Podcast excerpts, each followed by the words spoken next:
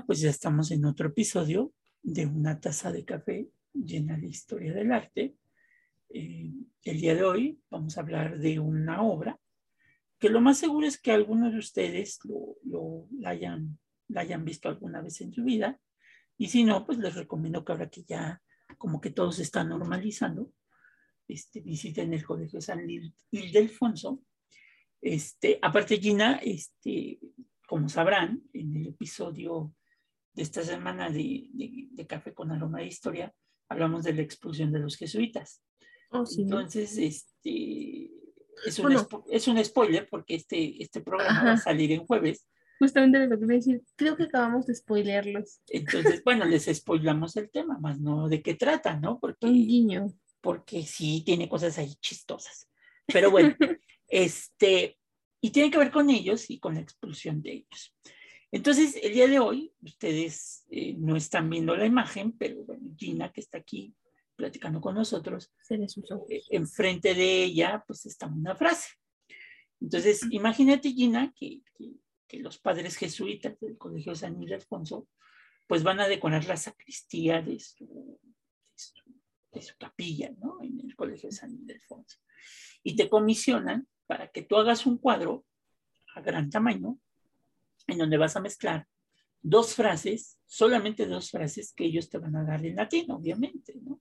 Es un pintor, una pintora, en este caso, este, y que, y que no se vale que las estés buscando ni las estés googleando, este, porque ustedes no están para saberlo, pero Gina lo estaba googleando. Bueno, lo intenté. Entonces ya la caché, no se vale, no se vale. Es, que, de repente me... guarda, guarda, el celular. Ya, lo guardo, Y la cachamos, iba a ser trampa, pero la, le caímos. Entonces, pues imagínate que eres pintora, pues no vas a tener, en el siglo XVIII no vas a tener este... Pero sí inspiración. Pero no, no, pues, pero la inspiración es divina, no tecnológica. Entonces, pero bueno, después de este chascarrillo, este, pues imagínate, Gina, que los padres jesuitas ya están preocupados porque, pues, corre el rumor y la noticia de que el rey, pues, los quiere expulsar de su territorio, ¿no? Entonces, antes de irse, ellos quieren dejar una obra, una pintura, que narre muchos de los principios de, de ellos, ¿no? Entonces, lo que estamos viendo aquí lo que Gina está viendo más bien es una frase que está en latín y que dice, y que se la hacen llegar los padres jesuitas en el siglo XVIII, 1767, y que dice, in principio erat verbum, et verbum erat apaut deum, et deus erat verbum. No estamos invocando a nadie, ¿eh? es, latín. Perdón, perdón por mi latín, entonces, eh, para los que no, no este, pasaron con buenas calificaciones el curso de etimologías grecolatinas, lo que quiere decir esta frase es, es una cita bíblica este, del, del, del Antiguo Testamento, este, eh, y lo que va a decir esta, esta cita bíblica dice, en el principio era la palabra, y la palabra estaba con Dios, y Dios era la palabra, ¿no? es, una cita del Génesis que, narra esto. Entonces, esta es la, esto es lo que tienes que poner en el cuadro.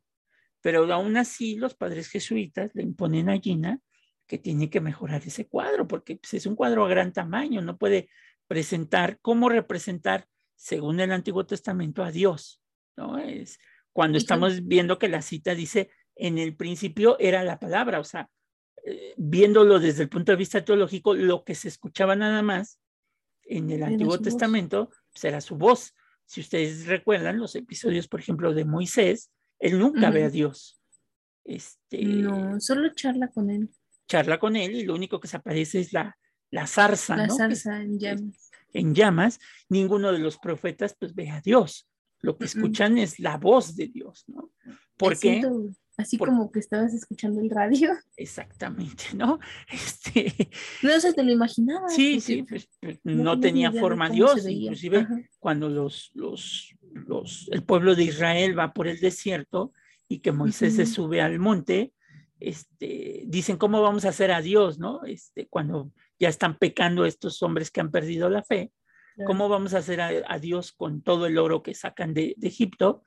y lo hacen en forma de toro, ¿no? Hacen un toro este, representando a Dios, ¿no? Porque Dios no tenía forma, será la palabra, ¿no? Y por eso la cita en latín que leímos al principio decía, en el principio era la palabra y la palabra estaba con Dios y Dios era la palabra, ¿no? Pero aún así, los padres jesuitas pues le mandan a Gina una segunda frase en latín. Hagan de cuenta que es como el código de Da Vinci, ¿no? Entonces Gina tiene que hacer el esfuerzo. ¿Por qué? Porque esta cita va a decir et verbum divinum caro factum est et habitat in nobis.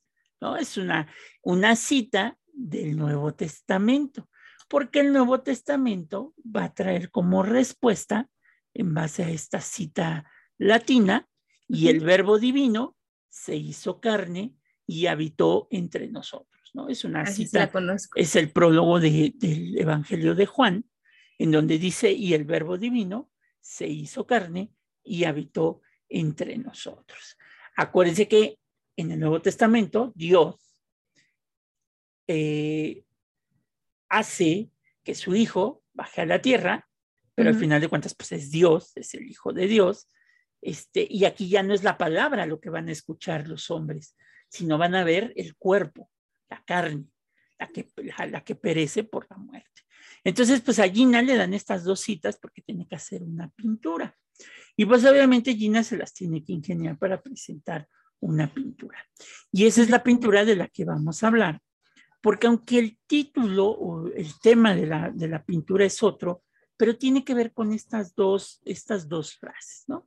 Y es esta, esta enorme pintura mural que está ahí en, el, en la sacristía de la capilla del Colegio de San Ildefonso, que lleva por título Los cinco señores con los siete príncipes y la Santísima Trinidad del pintor Francisco Antonio Vallejo, pintada en 1761 en la sacristía, como ya dijimos, del Colegio de San Ildefonso, que está aquí en el centro, este, en el centro histórico, ¿no?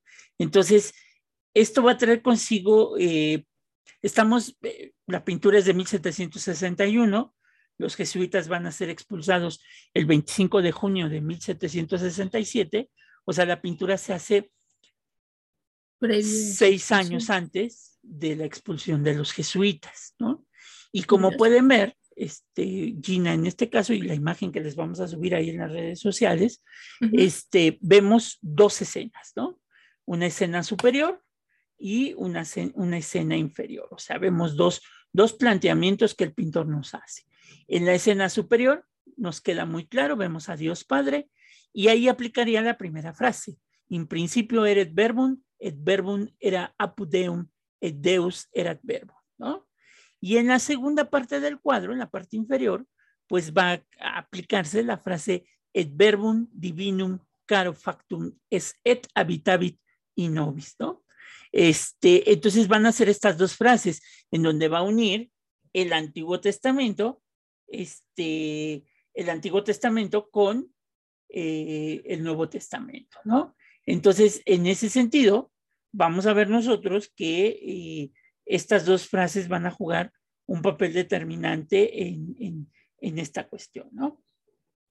Entonces, esto, esto, es, esto es un factor muy interesante porque nos va, nos va a permitir entender este, cómo, cómo se va a, manejar esta idea propiamente que, que Francisco Antonio Vallejo quiere presentarnos de la, de la, eh, de la obra, ¿no? de la pintura que nos está, nos está presentando y cómo lo divide a través de estas dos frases. ¿no? Eh, en la parte superior, in principio erat verbum, y en la parte inferior, eh, et verbum divinum canon factum, ¿no? Entonces, vamos a ver que es una pintura a gran tamaño, en donde divide los dos espacios, ¿no?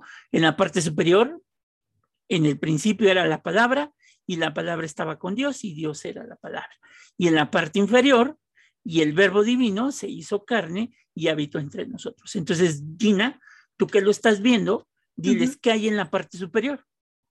Ah, bueno, primero, no es un cuadro literal de rectángulo, de forma rectangular, sino que es la parte de abajo, un rectángulo, y la parte de arriba un semicírculo, para que tengamos así en cuenta. Y desde la parte del semicírculo, que es la parte de arriba, vemos a Dios Padre, la figura de Dios Padre cargado por ángeles y toda la corte celestial, o sea, como si el cielo se abriera y pudiera permitirnos verlo. Y está Dios Padre eh, recargado su, su brazo sobre el mundo, tiene un cetro y se ve que está como con la otra mano dirigiendo como una bendición, un saludo hacia abajo, o sea, porque está viendo hacia el hacia, abajo, hacia el inferior, hacia la tierra. Después, ¿qué seguiría en la otra escena? Y en la tierra se ve de forma inmediata el Espíritu Santo que está justamente haciendo el vínculo entre el cielo y la tierra. Hablamos de que la paloma está iluminando la oscuridad de la tierra, muy importante porque incluso se marca mucho el claro oscuro en esta pintura. Y el Espíritu Santo es obviamente la luz que va llegando a la tierra.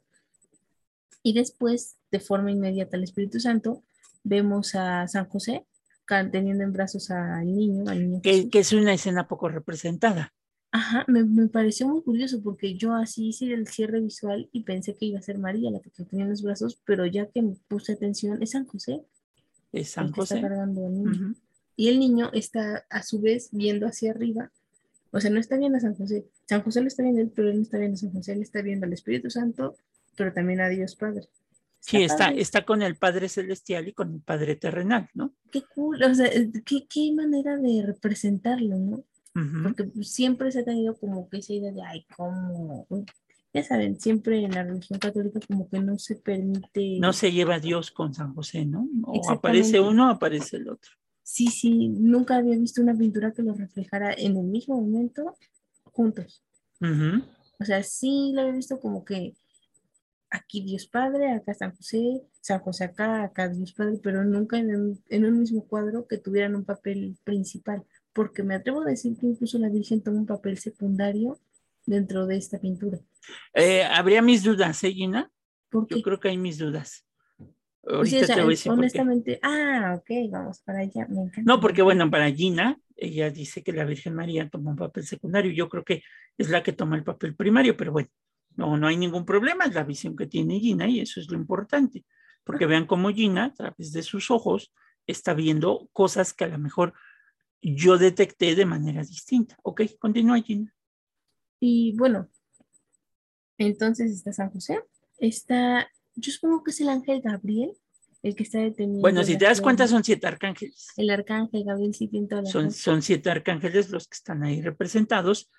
Tres de ellos eh, eh, representados por los evangelios, Gabriel, Rafael y Miguel, y cuatro de ellos eh, representados en los evangelios apócrifos, que no aparecen, digamos, son, son arcángeles que no aparecen en los, los santos evangelios, o sea, no juegan un papel determinante. Por ejemplo, Rafael aparece en el Antiguo Testamento, este, Miguel aparece en el Nuevo Testamento, en, el Apocalipsis, y Gabriel aparece en la Anunciación, ¿no? Y cada uno de ellos, pues obviamente trae, trae sus elementos, aparecen, que también es poco, de repente no vemos mucho estas imágenes donde aparece eh, los abuelos de, Cristo, los abuelos terrenales, ¿no? Como es Santana y San Joaquín. San Joaquín. Entonces, como decía Gina, en la parte superior, pues obviamente está Dios Padre, con el cetro como gobernante y el mundo este, sosteniéndolo como tal.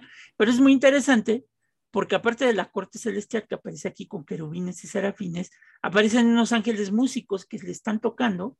El soundtrack. Este, le están tocando el soundtrack. Me encanta, siempre en las pinturas de Dios hay soundtrack. Eh, exactamente, ¿no? Entonces vemos unos ángeles músicos y corales que están cantando, ¿no? En la parte de abajo, como ya también les dijo Gina, aparece la Virgen María, que si ya la ves en esta imagen, ya... Ahí ya tiene un protagónico. Ya tiene es, la que, es la que más está iluminada, ¿no? Entonces, de inmediato nos damos cuenta que ella es el personaje principal, junto con Cristo, ¿no? Son los dos que tienen mayor iluminación. Aparece la Virgen María, Jesús en los brazos de San José, Santana y San Joaquín, que son los abuelos, papás de la Virgen, este, y abuelos de, Cristo, y alrededor los, los arcángeles, Uriel, que está representado con, tiene una espada de fuego, que representa la verdad este, eh, teologal, eh, que lleva consigo un incensario, que representa la oración, este, en ese sentido, Rafael, que lleva el bastón de peregrino, porque es el que, es, digamos que es el que se tienen que encomendar cuando viajan mucho, es a San Rafael. Este Miguel con su balanza de la justicia, que la tiene ahí en su mano derecha. Este Gabriel con las azucenas o los lirios, que significa la pureza.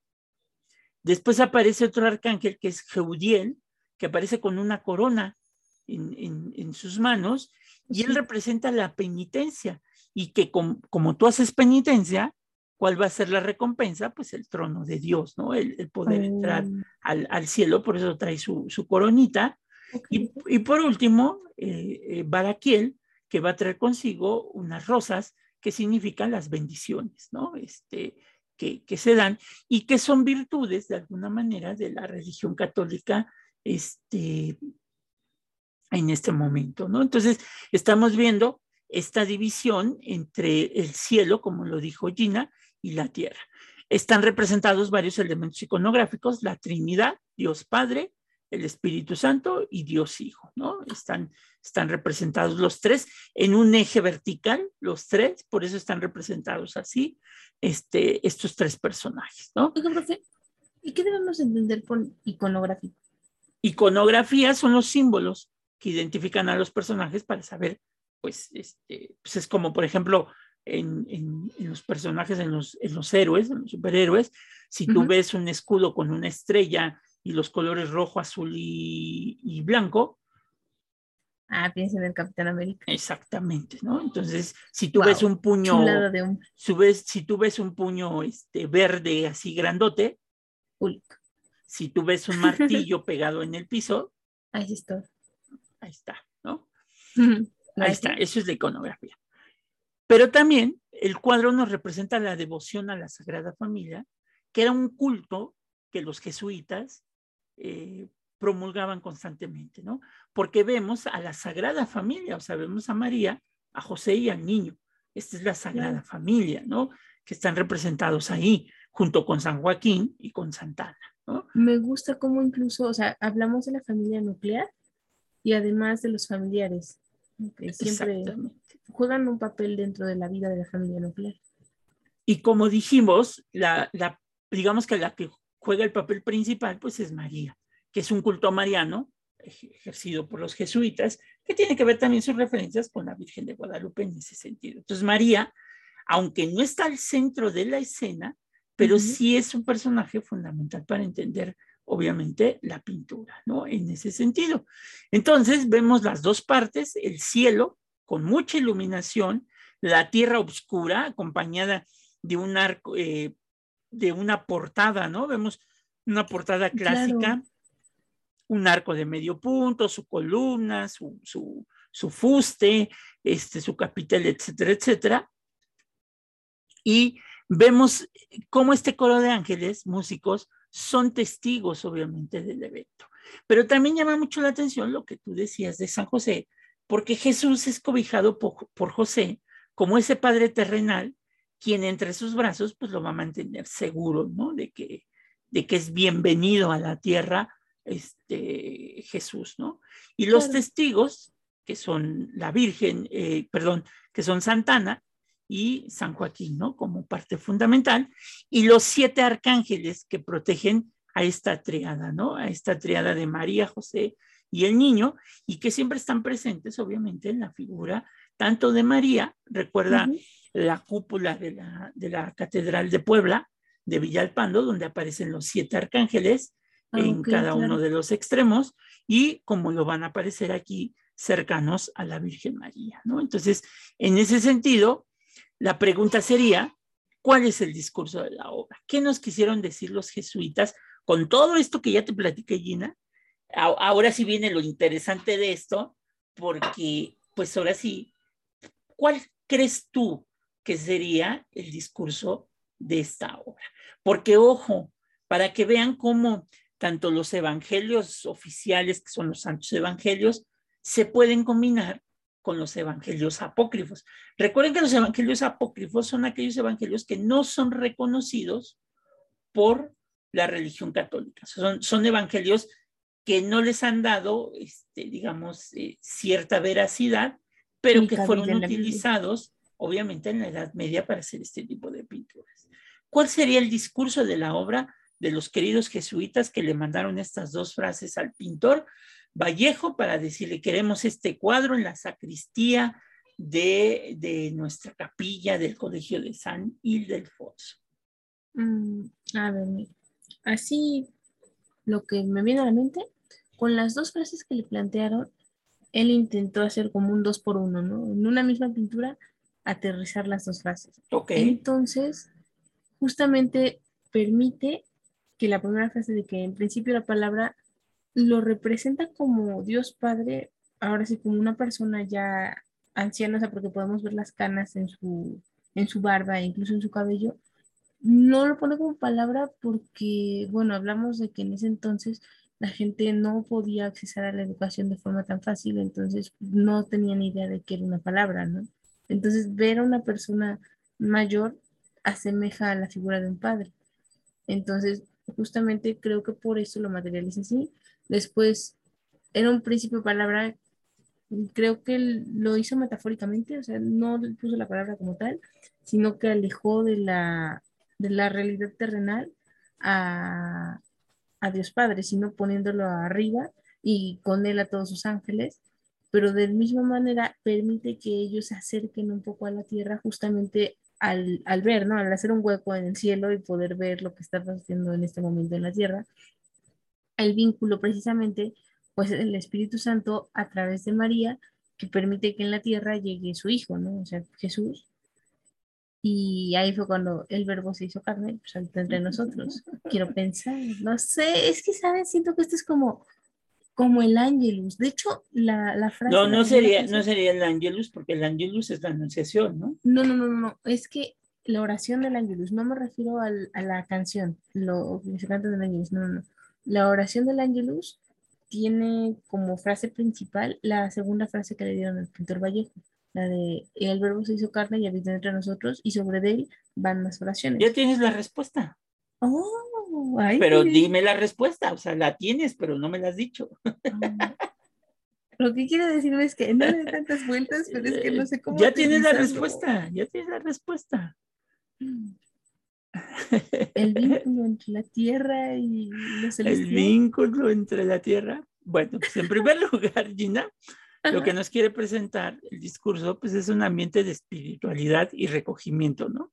Si es para una sacristía, Ah, bueno, pues, pues sí, cumple su objetivo, ¿no? claro. Ok, va- vamos bien, ¿no? Sí, porque debemos entender, por eso de que nos están escuchando personas que no, no son católicas, o son católicas, pero no saben qué es la sacristía. ¿Qué es la sacristía? Que la sacristía es el lugar donde se, viste, se revisten los sacerdotes antes de salir al, al oficio. Es como si eh, teológicamente el sacerdote entra al útero de la Virgen. Oh, y cuando sale ya revestido con, con, con la indumentaria para el oficio, es como si estuviera haciendo, pues digamos, perdón por la expresión, pero eh, la Virgen diera luz ¿no? este, al sacerdote. Por eso se llama eh, el sacristía, tiene que ver mucho con, esta, con estas cuestiones. ah, muy- qué bonita explicación. O sea, no todos pueden tener acceso a la sacristía. Sí, no, no, es, de hecho es un lugar que pocos entran del acólito y así como que te están echando ojos de quieto ahí, ¿no? No toques de más. El segundo punto sería la Sagrada Familia, ¿no? Porque nos la está presentando como algo muy importante, como una estructura social, que es el principio fundamental de la sociedad, ¿no? La familia como tal. Claro. El tercer punto era que lo aprendido era lo correcto y que desde el origen tenía vínculos con lo espiritual y lo sagrado. O sea que el Antiguo Testamento y el Nuevo Testamento siempre te van a dejar una enseñanza. Pero todavía este discurso tiene aún más, porque lo que nos está representando es una de las escenas más y más y más y más representadas en el arte universal y en el arte sobre todo colonial. ¿Por qué? Porque aquí lo que nos está presentando y la idea principal es una escena de la natividad, o sea, del nacimiento de Cristo, porque está desnudo, que eso fue lo que no te fijaste. Ah, bueno, es que, de hecho, yo nunca Te faltó al el pesebre. Te, te, te, faltó el pesebre para que dijeras, ah, y el buey y la mula. Acaba de nacer. Para que dijeras, ah. a Chihuahua, ya estoy en el... Pero aquí lo que quieren es representar, obviamente, este, la idea de la natividad, ¿no? En, en, ese sentido, este, y pues es muy interesante eh, el, el, presentarlo así porque, porque es, es, es una idea muy curiosa ya que los, los padres jesuitas lo que van a hacer en, ese sentido es acompañar cuando van a inaugurar esta, esta pintura, pues acompañarla pues, pues con algo que es muy característico de estos meses y de estas fechas. Y a ver, es, si, es, si están poniendo ahí ángeles músicos es por algo. Villancicos. Exactamente. Claro.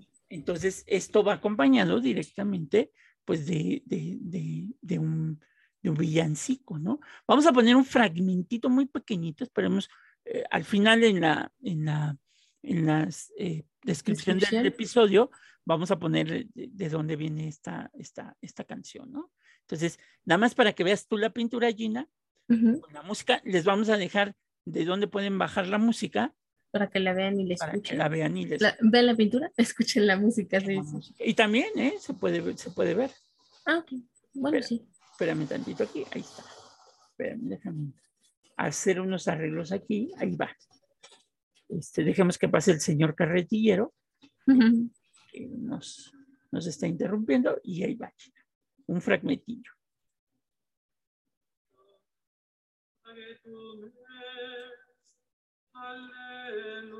que escucha lo que dice.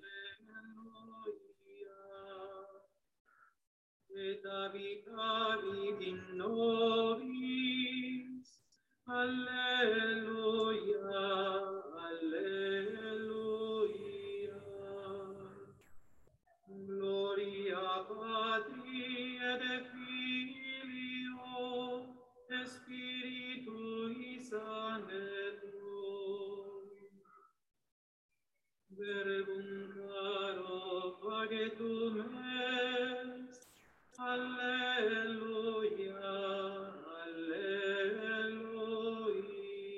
Y escucha lo que viene, Gina, ¿eh?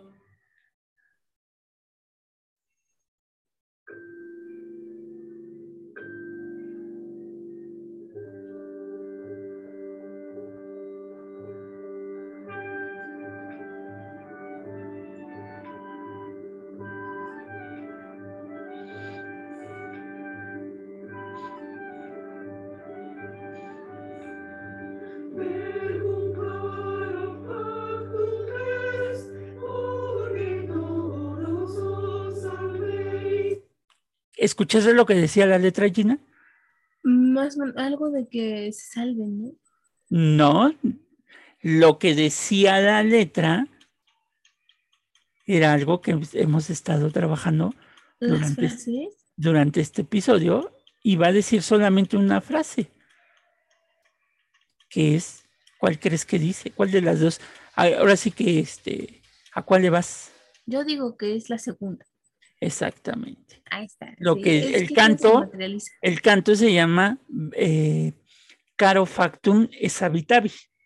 O sea, este, lo que, lo que habíamos dicho en español, eh, la carne se hizo hombre y habitó entre nosotros, ¿no? Entonces, imaginemos a los ángeles que eso es lo que están cantando. Mm. sí, claro. Están cantando a Dios, pero le están diciendo, Dios te hiciste carne para habitar entre los hombres de la tierra.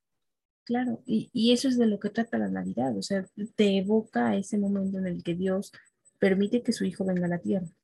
Que ahí es donde se rompe esta idea material de la, de la, de la Navidad, ¿no?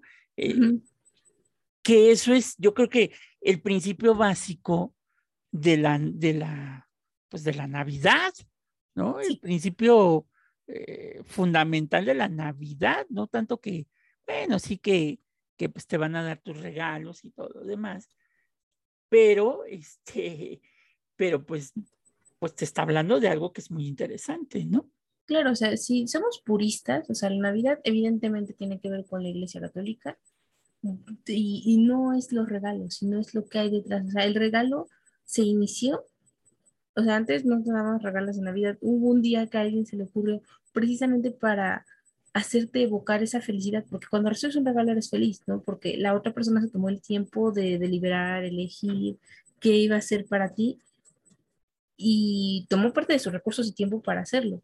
Y eso te hace feliz. Entonces, esa felicidad es la que se quiere recordar en el momento de la natividad. Es decir, la felicidad de que Dios tomó el tiempo, sus recursos y nos trajo a su Hijo para otorgar el perdón a la humanidad. Ese es el discurso católico. Entonces, es esa la... Y ese es el discurso de los jesuitas, porque la pintura se va a dar a conocer un 24 de diciembre de 1762 mm. con toda esta alegoría navideña. Entonces, aquí lo que nos está diciendo, aunque a pesar de que el título nos dice que son, este, eh, el título nos dice que son los cinco señores con los siete príncipes o la Santísima Trinidad, realmente el título original, basándonos en estas frases, pues es la natividad, ¿no? Como Dios tiene tanto poder para convertirse en carne, o sea, hacerse hombre y habitar entre nosotros. ¿Y cuál es el mensaje también de esa Navidad? Que al momento de que Él se hace carne y va a habitar, nosotros tenemos, eh, si, lo, si lo viera un teólogo o un sacerdote, te diría que nosotros tenemos la potestad, bueno, no la potestad, que nosotros somos tan importantes para Dios que se tuvo que convertir en carne para habitar entre nosotros, ¿no? Claro, incluso hay una, es un canto que deriva, o sea, está en español, ¿no? Pero deriva del latín, que habla justamente de eso, es que, que habla de cómo se humilló Dios al permitirse ser humano y después, ante esa humillación, pues todos los hombres tenemos que tener la, concepción de pedirle, bueno, de ser sumisos ante él, ¿no? Estar a su voluntad. Entonces creo que los jesuitas jugaron bien sus cartas al pedir esta, esta pintura y sobre todo la imaginación del, artista para diseñar todo este discurso teológico en una pintura. Exactamente. Entonces, ¿y cómo utiliza elementos del, del Antiguo Testamento, del Nuevo Testamento, de, los santos evangelios, como también de los evangelios apócrifos, porque pone arcángeles que no son mencionados en los santos evangelios, ¿no? Que ahora ya hay una corriente, esta famosa corriente, y es muy respetable, este, de la angeología, ¿no? Ah, claro, sí. Este, que dicen que no son siete arcángeles. Que son más, ¿no? Pero que, estos son, como los conocidos. Que estos son los, los más chichos de, de la película. Entonces, este, ayer, y esto salió, ¿sabes por qué, Gina? Porque estaba yo viendo de esas cosas raras que ves la televisión y este, y, apareció una señora de estas esotéricas. Ok. Que, estaba comentándole al público que la estaba escuchando que el día, ¿cuánto fue? Creo que ayer, ayer o, hoy o mañana, uno de estos días, este, ya aparezco Peñanito, este, que en estos días iba a bajar el, ángel de la Navidad. yo dije, ¿cuál, ángel de la Navidad? Caray. Eso, en dónde se lo sacaron, ¿no? Bueno. Este, Perdí en las clases de, la que explicaban eso. Entonces, este, que pues, te encomendaras al ángel de la Navidad, le pidieras, ah, pero para esto que le pidieras siete deseos, ¿no? Ah, mire, oiga, los genios nomás conceden tres y siete deseos, siete. deseos para tu trabajo, siete deseos para tu salud y siete deseos para la salud de tu familia. Si tú te das cuenta, si, si, tú te das cuenta, en esta pintura pues aparecen siete arcángeles, ¿no? O sea, que no es un número que, que se lo sacó de la chistera, sino que pues, está refiriéndose a eso pero que decir que, bueno, pues baja el ángel de la, o sea, ya hay ángel de todo, ¿no? El ángel futbolista, el ángel de la Navidad, el ángel de la primavera. Este, sí, aunque digo, yo soy muy respetuoso de los compañeros que, que, que les gusta esta cuestión de la angiología, pero bueno, pues hay que ser claros y concisos que pues, no existe un ángel de la Navidad. Si existiera o si llegara a existir, pues sería San Gabriel, ¿no? Porque es el que hace el anuncio oficial de que María va a quedar en ese momento embarazada, digámoslo así. Eh, es el mismo que se, le, se le aparece a los pastores en Belén y que les va a decir, este... No, que necesitamos... que hay una frase muy elocuente que, que él dice, ¿no? Este, ay, ¿cómo, ¿cuál es la frase, Gina? Ya se me olvidó. Este, cuando los pastores se espantan y que, y que el, el, el, el arcángel Gabriel, espéreme tantito porque aquí yo como siempre traigo mis... Eh, ah, tiene su apuntador, me encanta. Tengo mi, mi, mis evangelios en, en chiquito. Hombre, hombre precavido vale eh, por mucho, persona este, precavida. Pero ahora déjame ver quién es lo que menciona, quién menciona este. Así. Y, y, que inclusive en el Evangelio de San Lucas se llama el capítulo La experiencia mesiánica de los pastores, ¿no? Y, y que dice que a esos pastores se les apareció un ángel del Señor envolviéndolos con su luz en la gloria del Señor, quedando sobrecogidos de un temor muy grande. Pero les dijo el ángel, no tengan miedo, porque les doy la buena nueva de un acontecimiento que causará gran alegría a todo el pueblo, a saber que hoy ha nacido en la ciudad de David un Salvador, el cual es el Cristo Señor. Les doy esta señal, hallarán un niño envuelto en pañales y eh, recostado en su pesebre. De repente se juntó con aquel ángel una muchedumbre de ángeles del ejército de los cielos, los cuales alababan a Dios diciéndole, gloria a Dios, esta es la frase, Gloria a Dios en el altísimo cielo, paz en la tierra a los hombres de buena voluntad. Entonces, es, este episodio que también nos los está narrando también con estos, estos arcángeles y que me llevó a, decir, bueno, no existe un ángel de la Navidad. Este, es, es como estas, es, perdón, pero sí son estas como teorías muy gringas del espíritu de la Navidad y, estas cuestiones del Grinch y, Exacto, o sea, mezclan ideologías teológicas. Que hasta no está mal, pero tampoco quieran decir que es lo correcto, ¿no? Que hasta hace poco me enteré que eh, ya hasta apareció un personaje que, que no, es, no es ni Jack ni, ni el Grinch, pero que se roba la Navidad, ¿no? Que es un personaje mítico, este, que en forma de que tiene cuernos y no sé qué tanto, este, que se, que se roba la Navidad, creo que se llama Krempus, algo así, que, es, que es lo contrario al ángel de la Navidad. Entonces este, se come a los humanos y todas estas cuestiones, ¿no? Todos quieren robar cámara en Navidad, ¿eh? Y que al final de cuentas, pues si ustedes son de los que ponen su árbol de Navidad y en, en la parte de abajo ponen su nacimiento, pues Híjole. tenemos que desengañarlos porque uno va en una parte y otro va en otra parte, porque el árbol de la Navidad es un rito pagano, o sea, ustedes, pero no revueltos. Ustedes al final de que termina la Navidad tendrían que quemar su árbol este, para que les traiga buena suerte el siguiente año.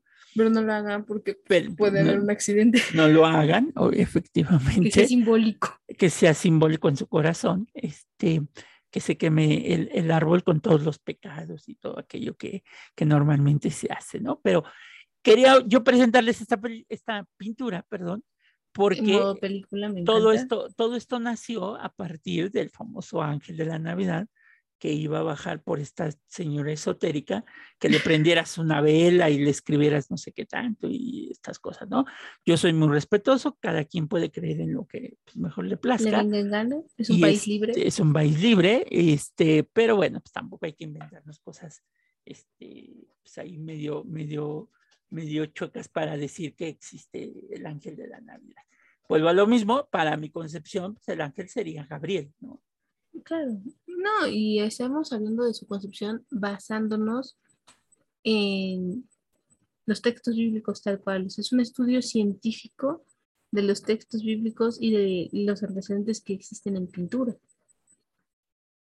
Entonces, no es una opinión al aire, tenemos que hacer mención de. Es una opinión basada en hechos y textos que están avalados desde hace más de mil años. ¿no?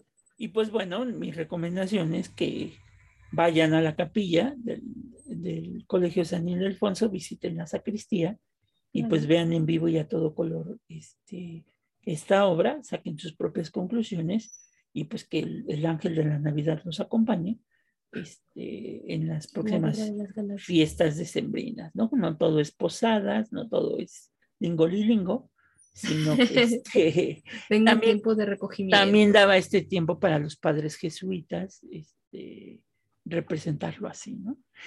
Cosa que cinco años después los van a expulsar, pero ya dejaron el legado, ¿no?